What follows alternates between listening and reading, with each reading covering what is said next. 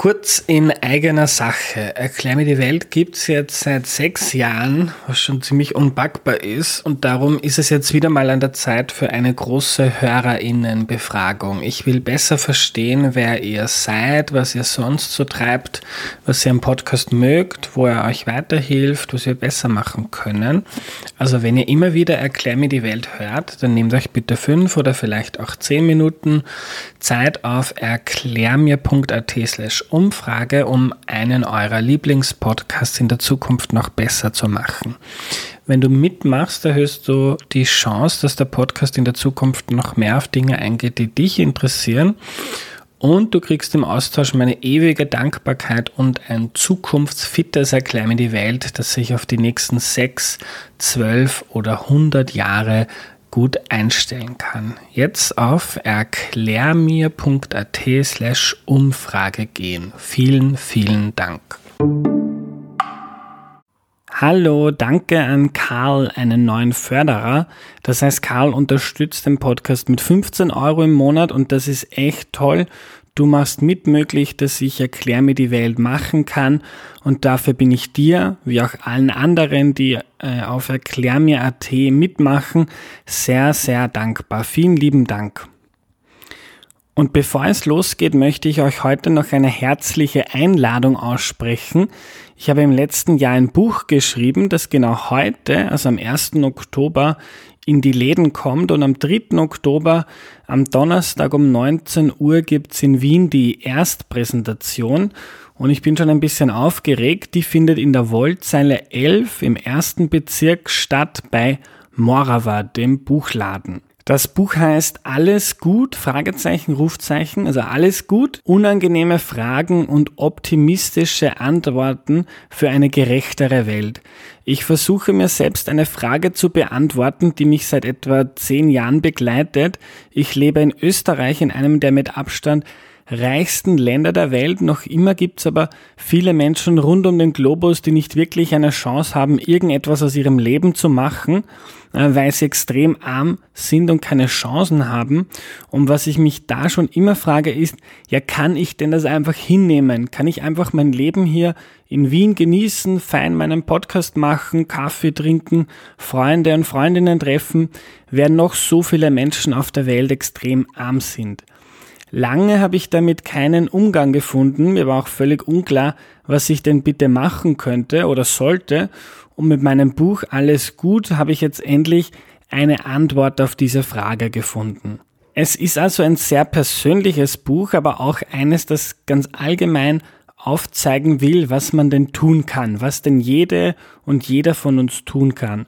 Und dabei will ich jetzt niemanden belehren, das kann und wird jeder für sich selbst entscheiden, aber ich zeige ein paar Möglichkeiten auf, wie man denn im Hier und Jetzt heute im Alltag einen Beitrag leisten kann. Das Buch gibt's jetzt überall zu kaufen und online zu bestellen.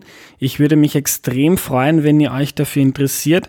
Da steckt wirklich mein ganzes Herzblut drinnen.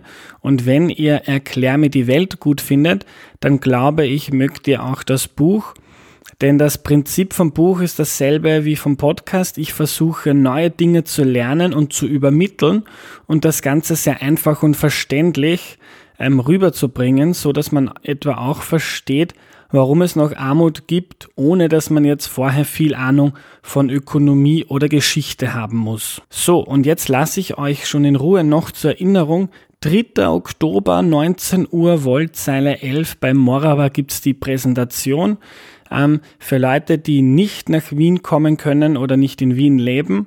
Am 6. Oktober, also am Sonntag, bin ich dann auf der Wear Fair in Linz, einer Messe für faire Mode und werde einen Vortrag über mein Buch halten. Wer in Linz und Umgebung wohnt, kann ja auch da vorbeischauen. Und jetzt wirklich Schluss und ab zur heutigen Folge.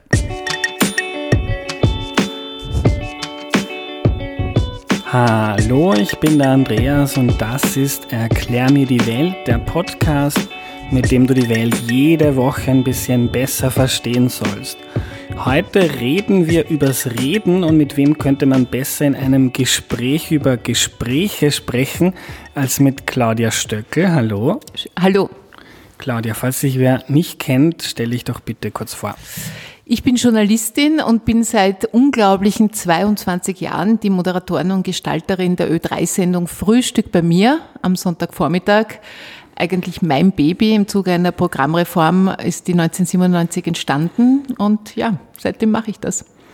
Du führst seit über 20 Jahren Gespräche jede Woche. Hast du in diesen 20 Jahren etwas über das Reden, über Gespräche gelernt? Ich habe einiges gelernt. Also hm, zuerst fällt mir ein, ich habe gelernt, man kann eigentlich mit einem Lächeln alles fragen. Äh, es ist ganz wichtig, wie man dem Gesprächspartner begegnet, äh, ob eben aggressiv und fordernd oder ob man ihm das Gefühl gibt, da ist jetzt ein Raum da, sich zu erklären und auch eine Empathie. Das habe ich auch gelernt. Empathie ist sehr wichtig und es ist schön, dass mein Format das auch zulässt, dass es eben jetzt nicht nur geht, darum geht, kritisch zu fragen. Das tue ich schon auch, wenn natürlich auch zum Beispiel Politiker da sind. Aber ich möchte dann auch verstehen, warum der so geworden ist oder sie, äh, was sie geprägt hat, woher sie kommen. Und dass sich ein Gespräch entwickelt, das habe ich auch gelernt. Also insofern bin ich froh, das äh, kann ich gleich am Anfang erklären. Frühstück bei mir ist vom Gespräch her nicht live. Ich nehme das vorher mit meinen Gästen auf und das sind sehr, sehr lange Gespräche, oft drei Stunden lang.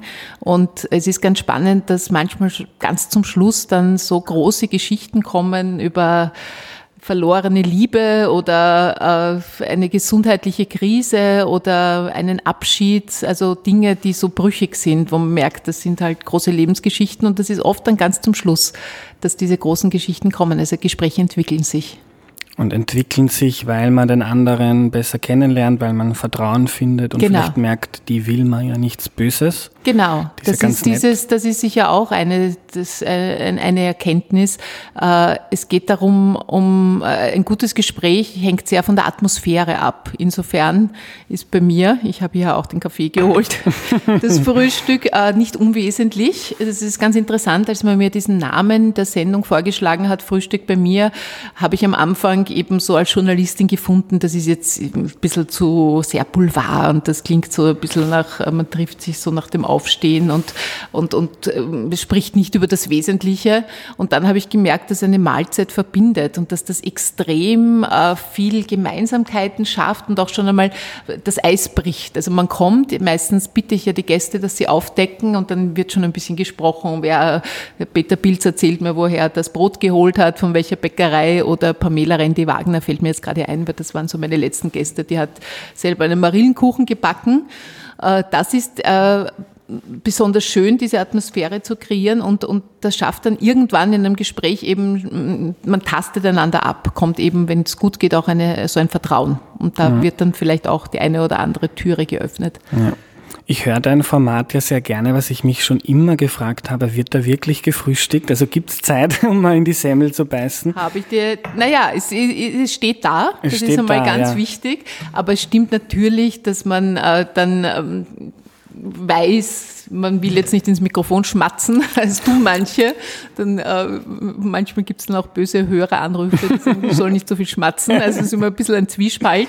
Und ich bin ja ganz froh, wenn, wenn Himbeeren am Frühstückstisch stehen oder äh, ja, so kleine Dinge, die man ohne Probleme kurz einmal essen kann, thematisieren kann, kleine Tomaten oder so. Das ist einfacher, als wenn man sich da einen Käseweckerl macht und dann versucht, das äh, hinunter zu würgen, während der andere antwortet. Das wird dann ein bisschen schwierig oft.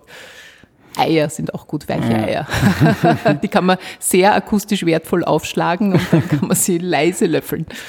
Äh, denkst du, dass sich deine Art, Gespräche zu führen, äh, verändert hat in den letzten Jahren? Eine Hörerin hat mir hat mir geschickt, äh, sie verfolgt deine Sendung schon sehr, sehr lange. Ja. Sie hat das Gefühl, dass du früher viel direkter auch in sehr in Dinge eingedrungen bist, die sehr in die Privatsphäre von Aha. Menschen eingedrungen sind und dass sie das Gefühl hat, dass du da mit der Zeit äh, empathischer und zurückhaltender geworden bist. Aha, das ist eine interessante Beobachtung. Es kann sein, dass am Anfang äh, es war so äh, ich, mir ist diese Sendung überantwortet worden mit der Ansage, mach jetzt etwas Besonderes draus oder mach etwas äh, Eigenes, drück dem Ganzen deinen Stempel auf. Und ich habe am Anfang überhaupt nicht gewusst, was ich damit machen soll.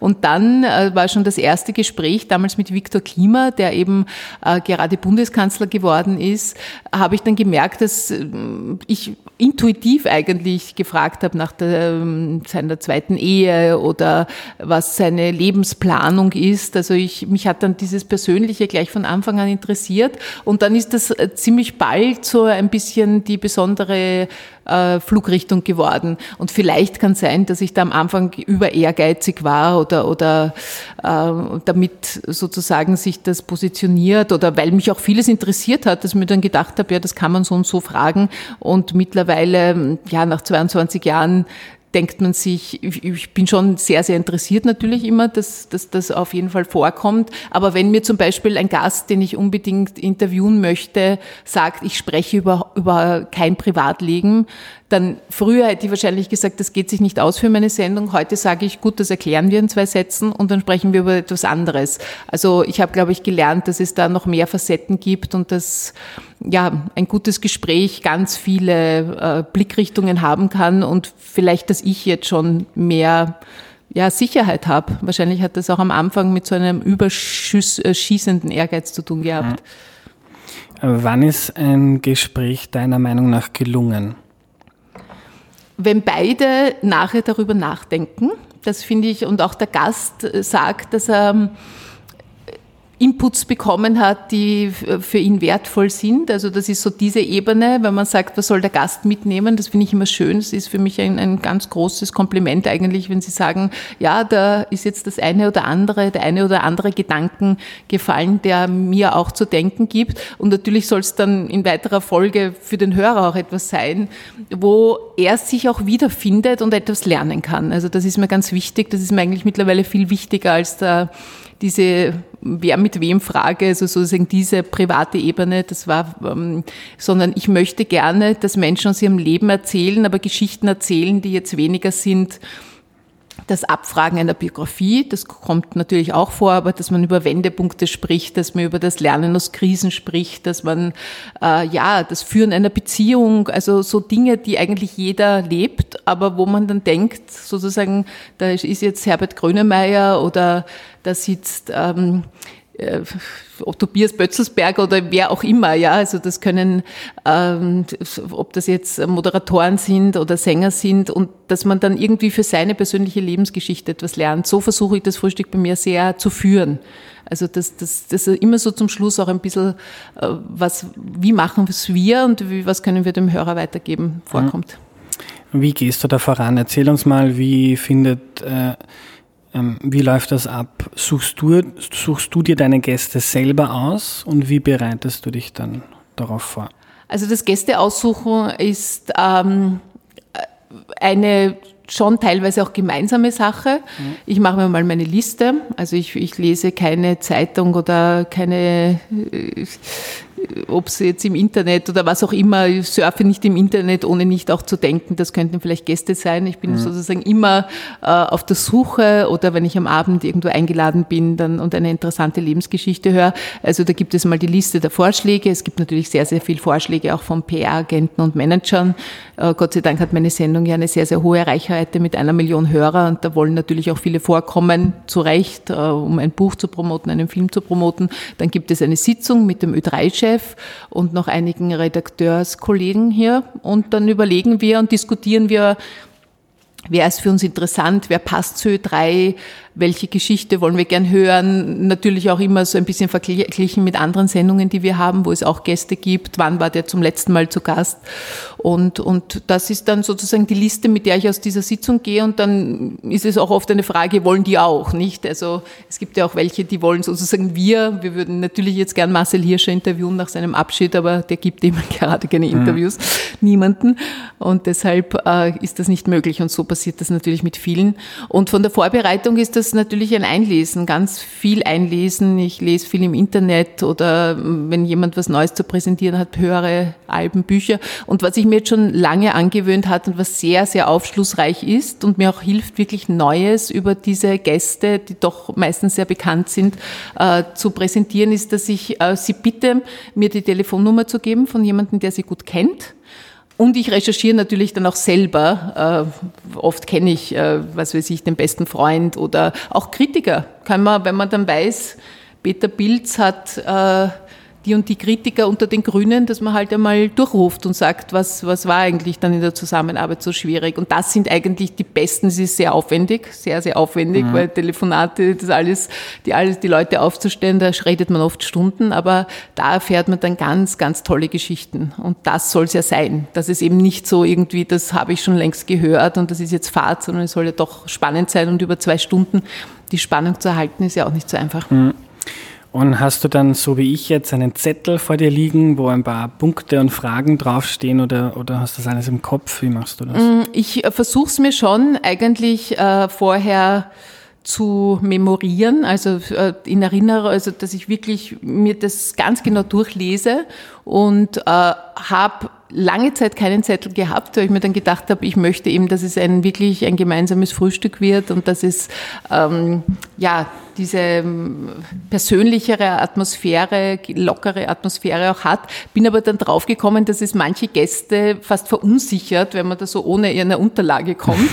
Das war ganz interessant, das haben wir dann ein paar. Mhm. Und, und habe jetzt sozusagen die Recherchen schon auf dem Tisch, aber das ist eigentlich mehr, um dem anderen so die Sicherheit zu geben. Ich habe eh mich vorbereitet. Das wollen ja also gerade Leute, die hundertmal interviewt werden, die haben das immer ganz gern, wenn sie wissen oder merken, sie merken es dann ohnehin an der Fragestellung auch, dass man vorbereitet ist. Aber ich schaue selten drauf, ganz selten. Ich, ich versuche immer den Faden zu spinnen. Das ist so meine Art der Gesprächsführung, einen Faden spinnen. Also, dass man auch oft nachfragt, äh, mithört, ganz genau zuhört, auf Halbseitsätze einsteigt. Und das sind dann oft ganz große Geschichten, die in diesen Sätzen äh, sind, enthalten sind. Ich kann mich erinnern, einmal hatte ich einen, einen Chefredakteur zu Gast und der hat ganz oft, da ist immer diese Mutter vorgekommen und dann äh, habe ich irgendwie und versucht zu fragen, oder? warum. Nein, das war nicht okay. er. Mhm. Aber dann hat er eben, dann ist eben eine sehr unglückliche Muttergeschichte ist dann zutage mhm. getreten. Und ja, oft kann man, kann man einfach so, was erwähnt jemand oder, oder wo zögert er oder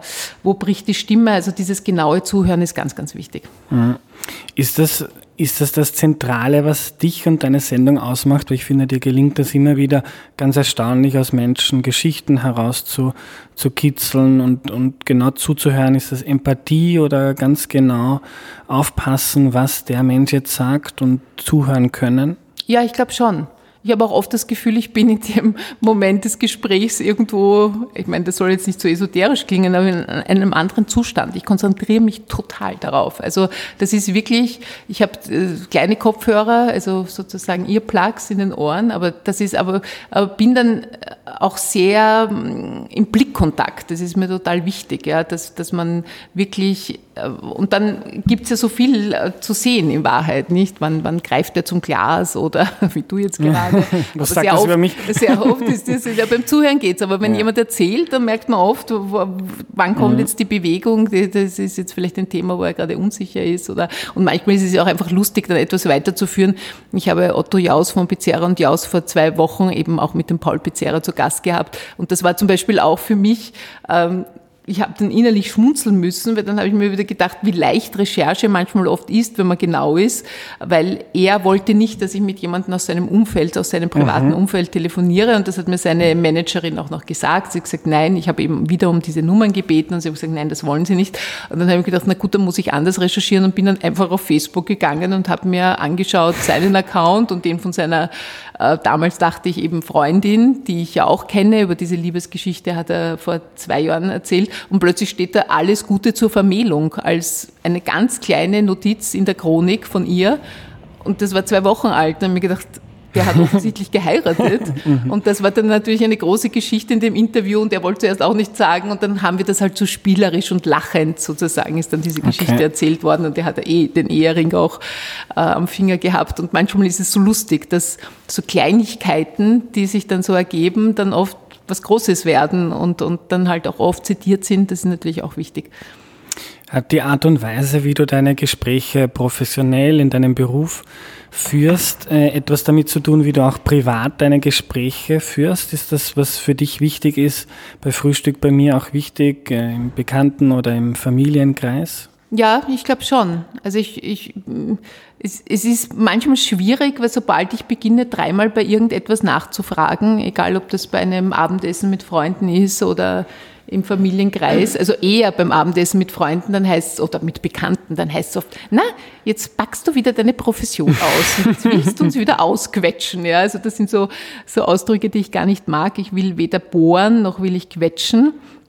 Ich möchte versuchen, Menschen äh, zum Denken anzuregen, indem sie einfach ihre innersten Gedanken oder, oder vielleicht, gleich, also das müssen nicht die allerinnersten sein, aber Gedanken, die sich auch entwickeln können, wenn man versucht, was zu erklären, eben über Glück, über Liebe, über Angst, über Einsamkeit und, und da schon sehr genau zuzuhören und das passiert mir zum, auch in meiner Familie öfters. Also manchmal rufe ich auch meine Mutter zum Beispiel dann, nachdem wir uns getroffen haben, an und haben gesagt, na ja, also so wie du das erzählt hast, glaube ich, brauchst du da und da Hilfe oder andere, weil ich glaube, dass das schon sehr wichtig ist. Also mm, das muss man jetzt keine Journalistin sein. Mhm. Das ist etwas, was das Zusammenleben oder das Zusammensein oder, oder die Beziehungen ausmacht, dass man halt wirklich versucht, sich auch in den anderen hineinzuversetzen. Es gibt da so eine indianische Weisheit, die sagt, man soll versuchen, mit dem Mokassins des anderen zu gehen und sich wirklich in diese Rolle zu versetzen und wie sieht der die Welt oder was bedrückt ihn, ihn oder sie gerade. Und das ist immer,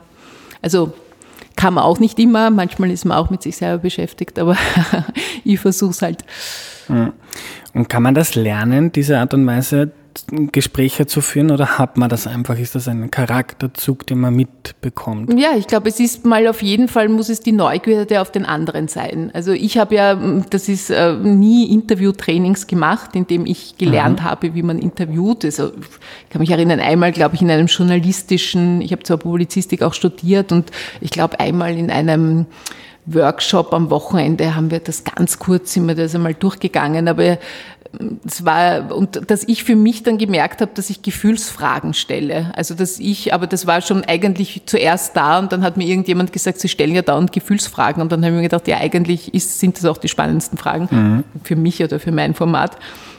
Und ich glaube auch, dass ich das schon in der Familie, ich bin eine von fünf Kindern, also wir sind eben fünf Geschwister, dass man das dann schon lernt, wenn man in einer großen Familie aufwächst, äh, natürlich, viele entwickeln sich dann wieder eher in die Richtung der Ellbogen, aber bei uns war eher das Zuhören und das schon auch miteinander sein und, und zusammenstehen und, und einander helfen und da muss man auch zuhören.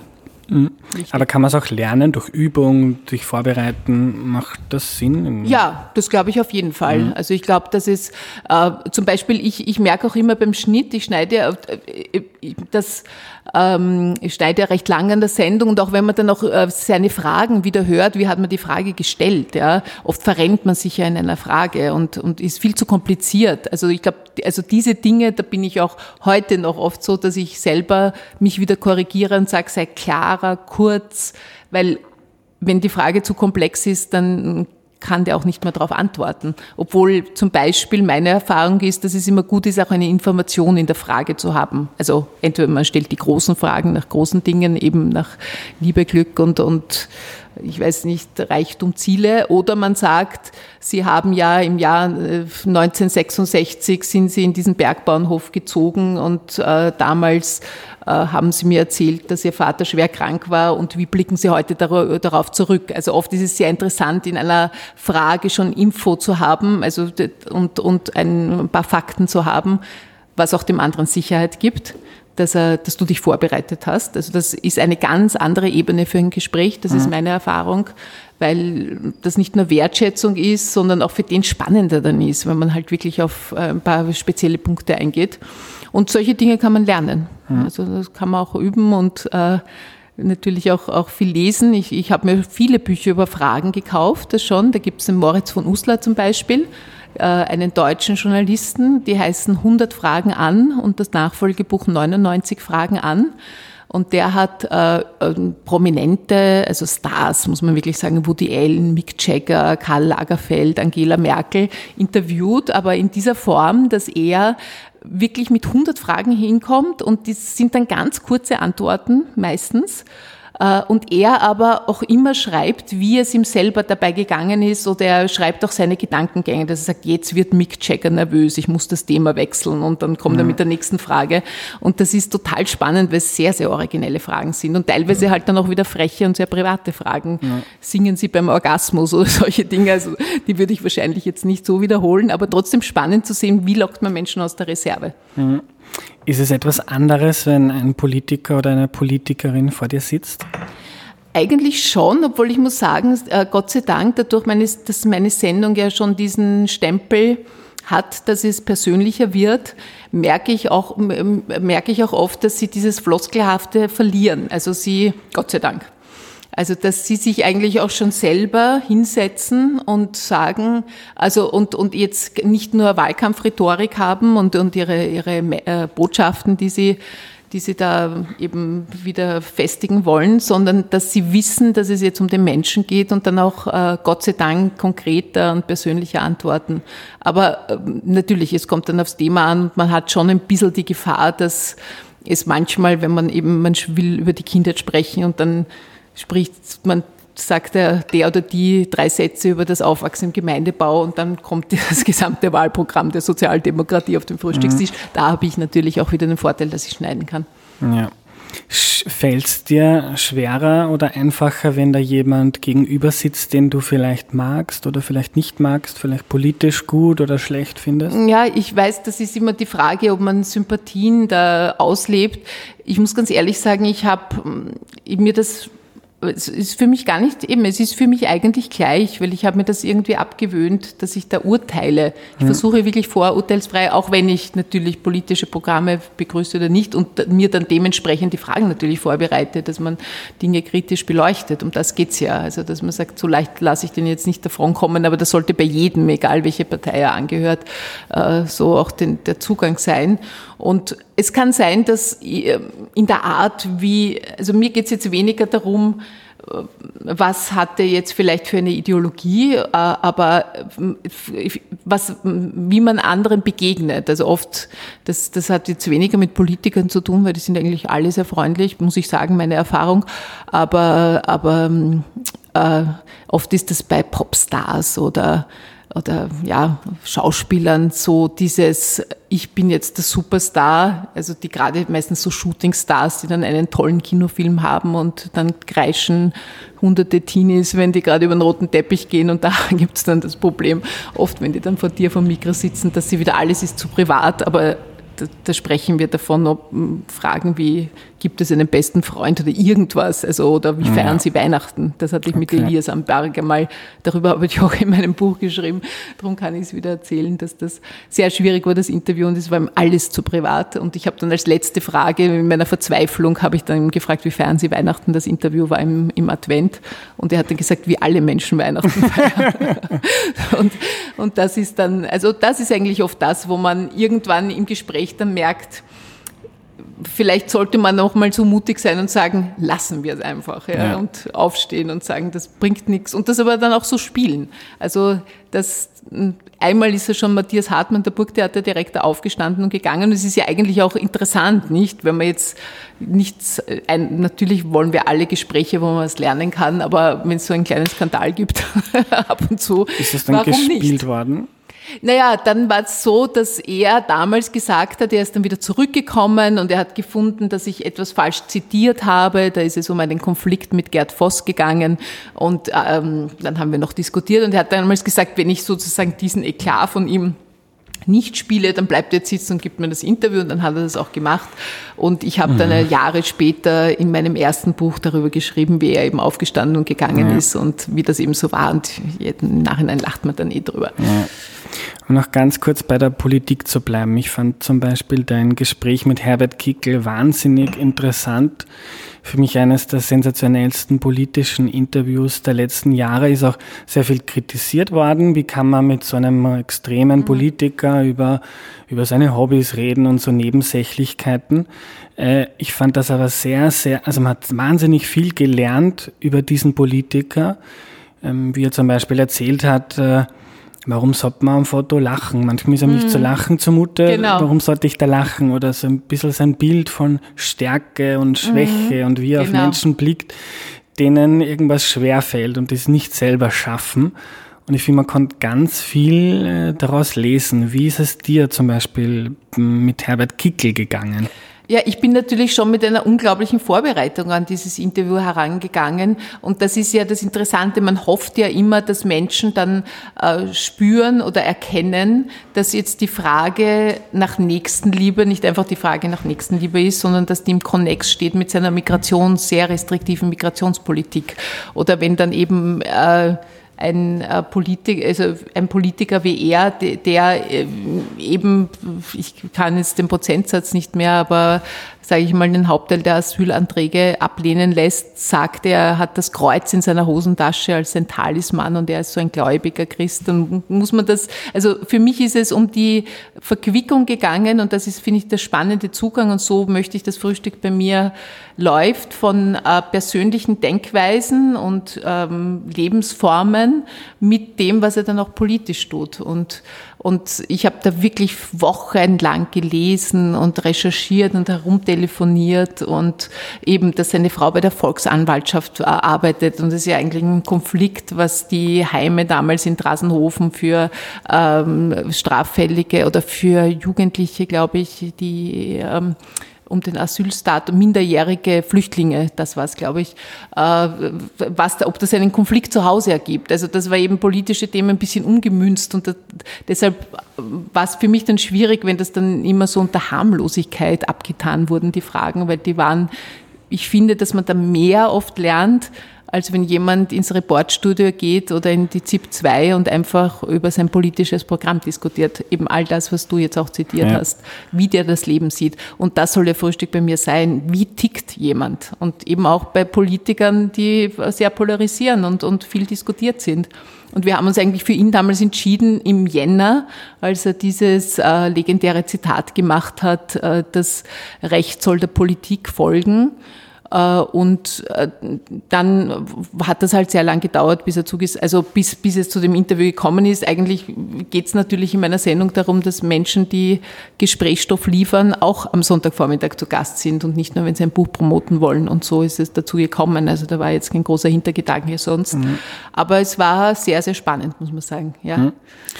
Hast du über die Zeit viel gelernt von deinen Gästen? Ich mache jetzt seit eineinhalb Jahren jede Woche ein Interview, treffe immer wieder wen anderen und finde das wahnsinnig spannend und, und kriege immer wieder neue Anstöße und Gedanken. Wie ist das bei dir? Sondern nicht nur, lernen wahrscheinlich nicht nur deine Zuhörerinnen was, sondern ja, auch du selbst. Na, total. Ich habe ja auch letztes Jahr dieses Buch Interview mit dem Leben geschrieben und das habe ich dann bewusst nach Lebensthemen und Lebensfragen geordnet, weil es genau dann in dem Kapitel darum gegangen ist, was habe ich von den äh, von meinen Gästen gelernt, eben äh, bei Fragen wie gelingt das Leben oder wie wichtig ist Erfolg oder was macht Glück aus und und äh, was bedeutet Liebe. Also einfach da habe ich eine Frage nach der anderen gestellt und das dann mit Passagen aus meiner Sendung und auch mit persönlichen Erlebnissen beantwortet und jeder Gast, wirklich jeder Gast gibt mir einiges mit. Marc Janko zum Beispiel hat letzte Woche über den Abschied aus dem Spitzensport gesagt, es geht darum, nicht zurückzuschauen und nicht zu hadern und nicht sich in der Vergangenheit zu verlieren, sondern einfach äh, in die Zukunft zu blicken. Jetzt kann man sagen, oh mein Gott, ist das banal, aber in Wahrheit ähm, denkt man sich dann, er hat recht, ja, weil wenn er jetzt hängen würde an seinen an den Toren, die er fürs Nationalteam geschossen hat, dann wird er nie wieder glücklich. Ja? Und, und es, das sind oft sind es ganz einfache Sätze, aber da findet man sich so wieder in bestimmten Situationen. Ich glaube, es ist auch immer die Frage, welche Fragen man selber ans Leben hat. Mhm. Und das äh, spüre ich halt sehr oft auch dann an den Reaktionen wenn einer spricht über ja, den Rosenkrieg mit seiner Frau und wie er geschafft hat, sich dann später zu versöhnen und wie wichtig Versöhnung ist, dann spürt man natürlich auch sehr viel, ich bekomme ja dann auch sehr viel, sehr viel Mails oder Postings, äh, ja, dass es für viele gerade ein Thema ist, dass sie Frieden schließen. Und das ist das Schöne, finde ich, dass man da auch einiges weitergeben kann. Und natürlich erwischt man manche eben genau in dieser Lebensfrage, die sie gerade haben, mhm. selber. Letzte Frage äh, vom, von, einer, von einem Profi. für unsere Zuhörerinnen und Zuhörer. Was kannst du noch mitgeben aus deiner Erfahrung bei Frühstück bei mir, aus den vielen Gesprächen über gute Gespräche, einen Tipp oder einen Gedanken? Ja, eben äh, vorurteilsfrei in dieses Gespräch zu gehen. Das klingt jetzt vielleicht auch einfach, aber oft ähm, eben begegnet man jemanden schon mit einer gewissen Haltung oder glaubt zu erkennen, dass er einen mag oder nicht mag. Und da, das ist schon eine große Hürde. Also wirklich das Zuhören sollte zuerst stehen. Das ist ganz wichtig und nicht gleich mit, mit einer vorgefassten Meinung zu kommen und dann so auf die Zwischentöne zu hören. Das ist mir immer besonders wichtig gewesen. Und das können eben Nebensätze sein oder das können ähm, ja, das kann irgendwie eine, einmal eine Träne in einem Augenwinkel sein oder, oder eine Pause sein oder, äh, und, und das ist halt dann wirklich meiner Meinung nach die hohe Schule auch des Zuhörens, dass man Dinge zwischen den Zeilen erkennt. Also das muss der gar nicht aussprechen und plötzlich spürt man, den bedrückt irgendetwas oder der ist heute besonders fahrig und was ist da passiert, ja.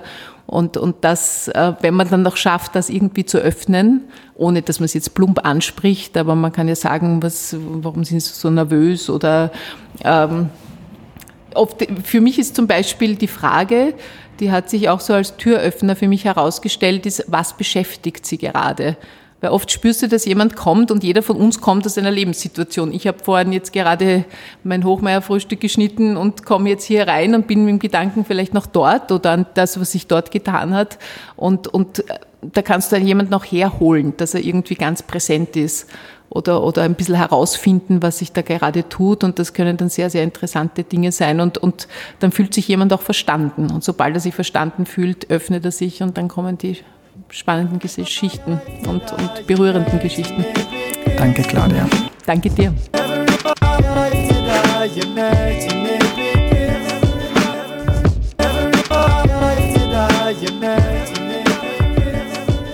Was nehme ich mir mit? Wichtig für ein gutes Gespräch ist für Claudia die Atmosphäre. Sie macht es mit einem Frühstück, ich serviere meinen Gästen oft Kaffee und das hilft einfach, das Ganze ein bisschen aufzulockern. Und das ist ja auch im echten Leben so. Wenn man positiv auf jemanden zugeht, ist das schon einmal etwas ganz was anderes. Claudia sagt, sie hat das Gefühl, mit einem Lächeln kann man alles fragen. Wichtig für ein gutes Gespräch sind Empathie, also die Gabe, sich in jemanden hineinzuversetzen. Wie geht's der Person gerade? Was bewegt sie? Was ist ihr wichtig? Und dazu gehört auch Neugierde auf das, was die Person zu sagen hat und was in ihr vorgeht. Das war die heutige Folge. Noch einmal eine herzliche Einladung zu meiner Buchpräsentation am 3. Oktober um 19 Uhr bei Morava in der Woldzeile in Wien. Bis bald. Tschüss.